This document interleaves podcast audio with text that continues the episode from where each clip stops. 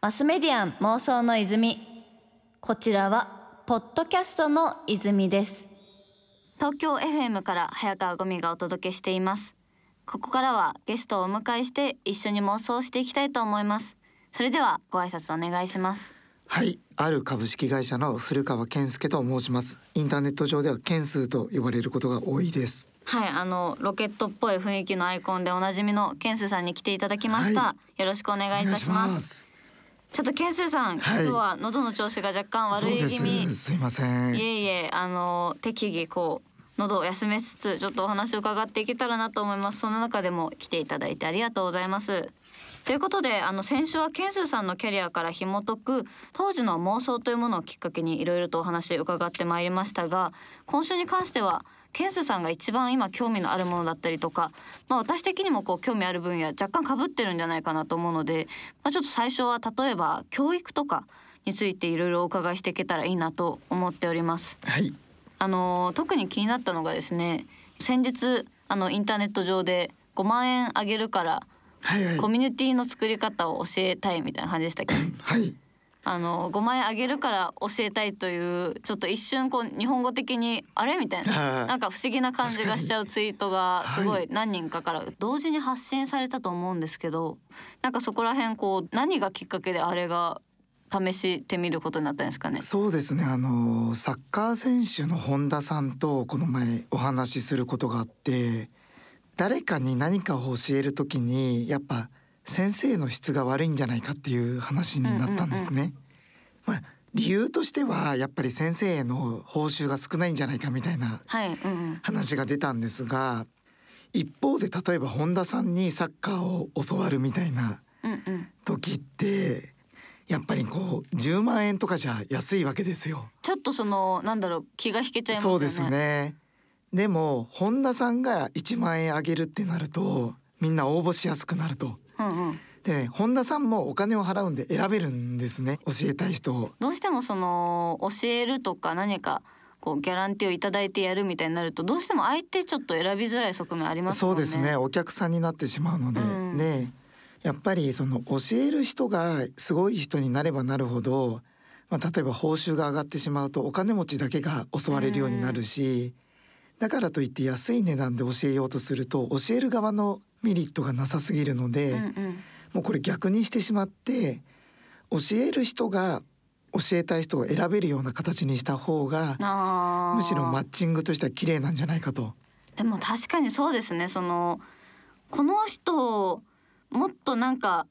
いけそうなのにとかこう惜しいみたいな気持ちを持ってる人とかもきっとこういるじゃないですかでもはいなんかこう教えるってなるとなかなか自分からだと言いづらかったりとかね。なんかこうアピールしづらい側面もありつつね。でもこう自分がお金払うし、まあ、教えてほしい人こう募集するみたいな形であればある意味そこのこうハードルも下がりつつなんかこう自分としてもやっぱりどうせだったらそれを有効活用してくれる人に対して教えたいわけじゃないですか。そうですね。しかもこう正直なんだろう例えば1時間教えて10万です50万ですとかなってもなんかそこの価値よりもしっかりその自分が伝えたことが世の中に生きるみたいなとこに結構価値見出されてる方もいると思うのでなんかそういった部分をマッチングするみたいなのはすごく私も興味ありますね。そうですねでやっぱりお金をあのもらうのではなくて払うという形になると教える側も本気度が上がるしもらう側も本気度が上がるっていうのが確かに。もらう側のこうね。プレッシャーがなんだろう。ね。お。金払うことによってこうある意味免罪符的な部分もあるじゃないですか、はい。その払ったから、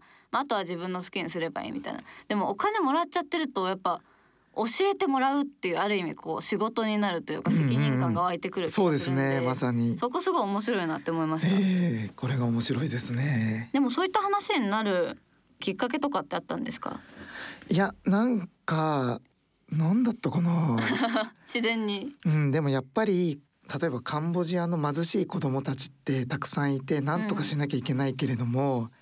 やっぱりこうお金だけではダメだと。うんうん。ちゃんと教育をしたいっていう時うんうに、ん。でも今の教育ってお金持ってる人の方が得だよねっていう話からだったと思いますね。そっか。そのある意味で教育とかまああの先週もお話にあったみたいにこう情報の格差じゃないですけど、うん、こう情報を得れる人がさらに情報を得ていくとかにちょっと近い気もしていてそうですねやっぱお金持ってる人たちがさらに勉強できる学べるでさらにそのお金を稼げるようになるみたいな状況とかも結構こうやっぱ私としても課題だなと思っていて、うん、なんかそういった部分のこう情報とか教育へのアクセスみたいな話とかすごい興味がありますね。そうですね。僕もありますね。なんかそういった部分でこう今後のさまざまなまあ教育と一言で言ってもいろんなジャンルあると思うんですけどなんか特にこういった部分でこう未来の人たちにこう協力したいとかなんかこういった部分で頑張れそうみたいな想像だったりとか妄想とかってされてたりしますか？そうですね。やっぱり最近のテーマは応援で。応援。いいですね応援って。投資することが多いんですね。エンジェル投資という、あのエンジェル投資といってえっと、いわゆる VC とかの形ではなく、まあ、個人で投資家的な動きをすることだったりとかを指すと思うんですけど、はい、まあ、なんかエンジェル投資そうですよね結構されてる印象がありますね。そうですねでやっぱあれってお金も渡してその考え方とかやり方も教えるのですごい応援度合いが高いんですね。高いですね。そのコミットメントというか、そ、ね、こへ関わってるってところがすごい強い印象があります。で、やっぱそこまで本気で応援しているとお互いにすごく親密になって、うんうん、で達成した時の喜びもすごいのでやっぱそれをもうちょっといろんな人ができるようにできないかなっていうのが最近気になってますね。ああ、じゃあそのエンジェル投資家を増やすみたいな話になってくるんです、ね、そうですね。で、やっぱエンジェル投資家って対会社に対してだからできる部分が結構大きいので、うんうん、それをこう個人と個人でもできないかなっていうのはちょっと考えてますね。そっかそれがある意味で今回のその5万円払って教えるみたいな話もちょっとつながってきそうですね。そうですね。そういったある意味こう個人に対してまあ投資金額的な投資もしつつ実際こうナレッジをシェアする知識をシェアするみたいなとこもこう知識としても投資しつつみたいな話だと思うんですよね。でねでもなんか確かにそういった形って今までこうなんだ個人間でうすらあったにはあったけどやっぱこう一般化はされてないなって印象が、ね、そうですね。やっぱり一般化はできてなくて、うん、でやっぱりこうお金を払って学ぶとかお金をもらって教えるって2つともモチベーションがあんまり高くならないので、うん、やっぱ一番テンション上がるのってエンジェル投資家みたいにお金を払って応援して成功したらお互いにハッピーっていうものなので、うんうん、やっぱその教わる側のゴールに向けて教えるっていう形にできないかなと思ってます。なるほど。そっかそういう意図があっての今回のこう動きだったと思うんですけどこう人同士のまあ知識の共有みたいな部分でのコミュニティ形成だと今後そのどういったコミュニティが想像されてますか？そうですね。やっぱり個人を、まあ、YouTuber の人とかに投資をできて、うんうん、YouTuber が成功したらリターンがあるみたいなのが、うんうん、例えばこうブロックチェーンの技術を使ってできるとか、うん、なんか新しい技術でできるようになると面白いなと思ってます。あでもそれ想像するとめちゃくちゃ楽しいですね。やっぱ今までってこう YouTuber とかだと会社じゃないからこう応援はしたくても関わる方法がないというかそれこそあのアマゾンのウィッシュリストでなんか送るくらいしかできなかったかなと思ってて、はいはい、なんかそうじゃなくてちょっとしたこう一つのコツでまあその教えるっていうと結構なんだろうな難しいというかこう上下関係っぽくも見えちゃうんですけどなんか応援するっていうとすごく肌なじみがいいなと思ってそういった形でこうなんだろう一億総応援時代みたいなのが来るんですね、はい、そうですね。こちゃんお泉。こんな感じで妄想がこう今後に生かされてくるのであればめちゃくちゃ楽しみだなと思います、マスメディアン妄想の泉。東京 FM から早川ゴミがお届けしていますマスメディアン妄想の泉。古川健介さんこと健介さんと一緒に妄想トークを繰り広げていますが引き続き後半もよろしくお願いいたします。なんか今こう気になられてるエンタメサービスとかコンテンツ系のサービスってあったりしますそうですね。あのミラティブという会社これあの個人的にも投資しているんですけれども、はい、このサービスが非常に面白いと思っています。で、そこで最近始まったのがエモカラっていうカラオケができるサービスがありましえ気にて。なるちょっとまずミラティブの方からこう説明していただいてもはい、よろしいですか、あのミラティブってもともとはゲームの実況をスマートフォンの画面を配信しながらできるっていう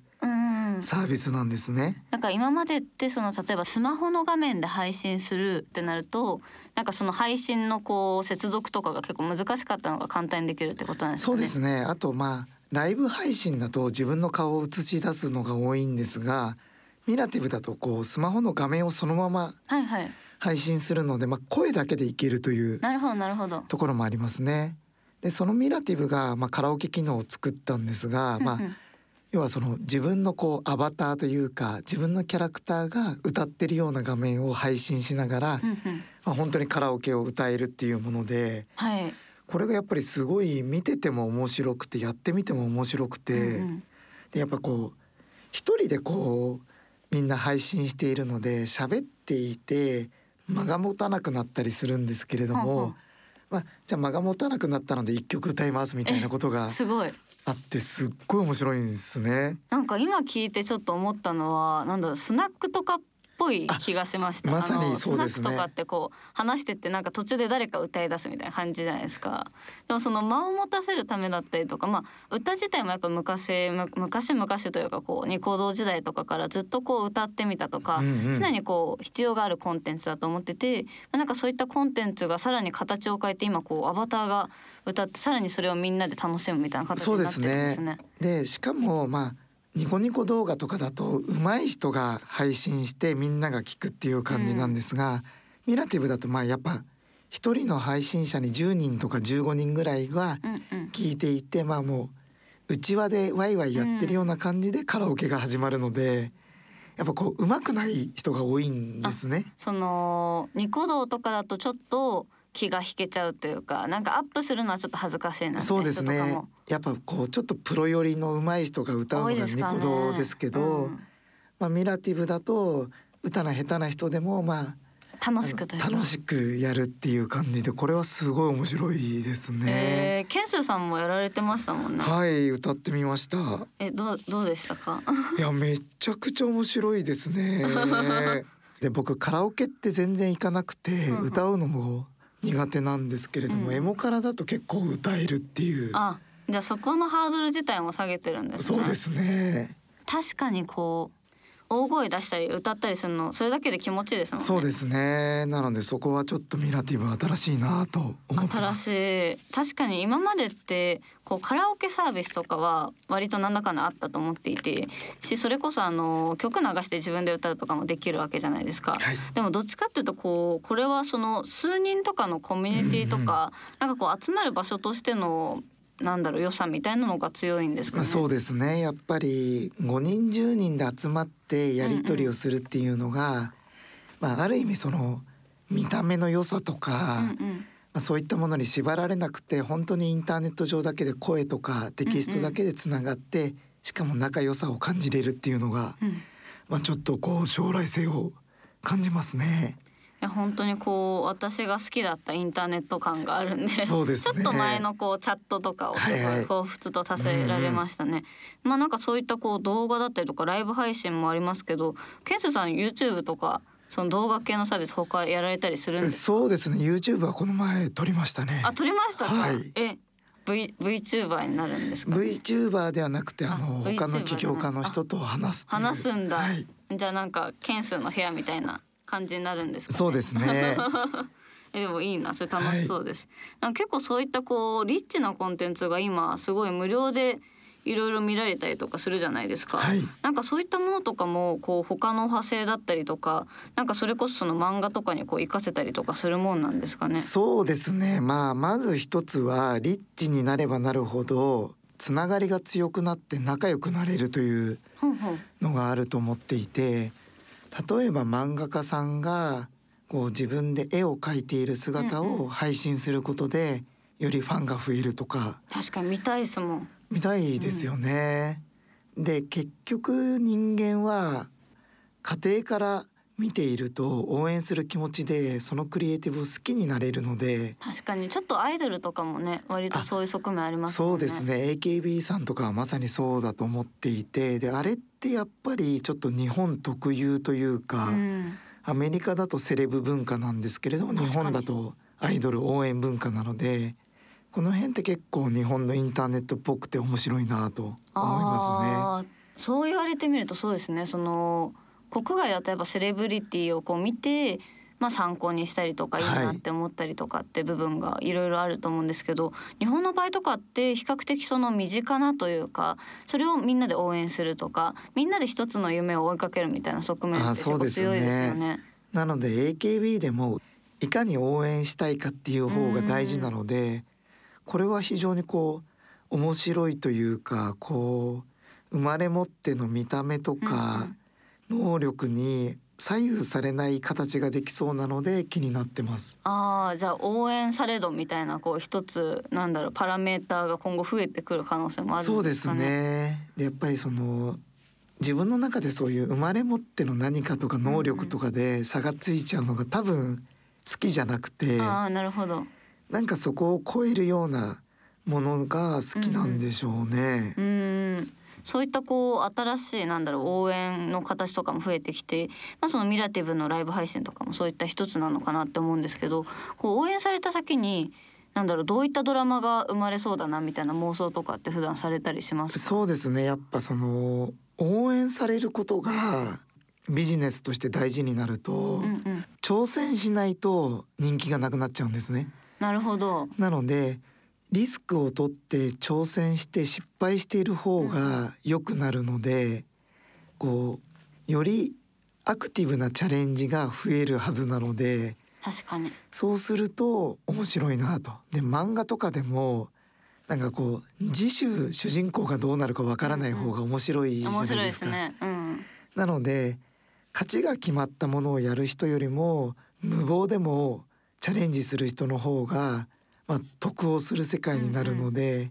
世の中的には面白くなるかなと。確かに思ってますこうそれまでってどちらかというと結果が全てみたいな側面もやっぱあったわけじゃないですか だからこういくら頑張ったりとかドラマチックな展開があってもでも最終的に負けたじゃんみたいなのでこそうですね。まあ、ある意味切り捨てられちゃってた人とかもこうあったと思うんですけどでもなんか今ってそういったこともリアルに配信とかお伝えできるからこそそういった過程が評価されるみたいになったのはなんかこういい兆しなのかなとそう思っていてですやっぱね。こう一回こう失敗の芽が出てしまったとしてもなんかその後その結局経験とかが生かされたりするのが本当のリアルな生活だと思うんですけどこう一時のインターネットとかだとやっぱそういった結果だけが見られてしまっていたのでなんかそういった部分こうトータルに人として応援してもらえるみたいなのがね増えてきたらいいなっていうのは私もすごく同意していますそうですね。明るい未来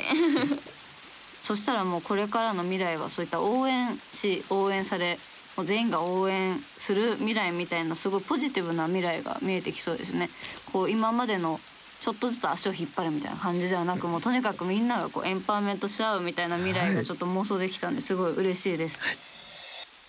マスメディアン妄想の泉